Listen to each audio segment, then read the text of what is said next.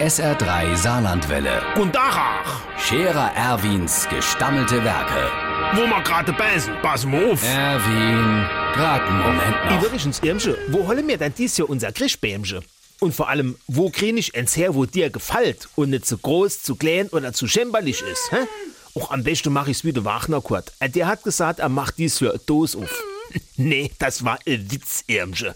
Aber da bei denen am Forsthaus, bei denen geh ich mehr. Da hat's vorher schon nur gerähnt. Und da habe ich noch Meier Schelenes einer von nebendran getroffen, grad wie der dort vorm Forsthaus sein Sideboard aus dem Wohnzimmer aufgeschlagen hat. Im Rehen.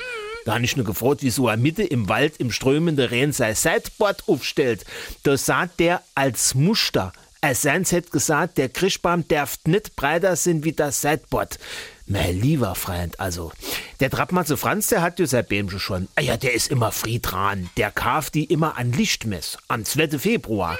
Der sagt, da wäre die Tannebäm besonders billig und mit einem bisschen Klick kräht man sogar noch einer, wo noch nicht dran gesungen worden ist.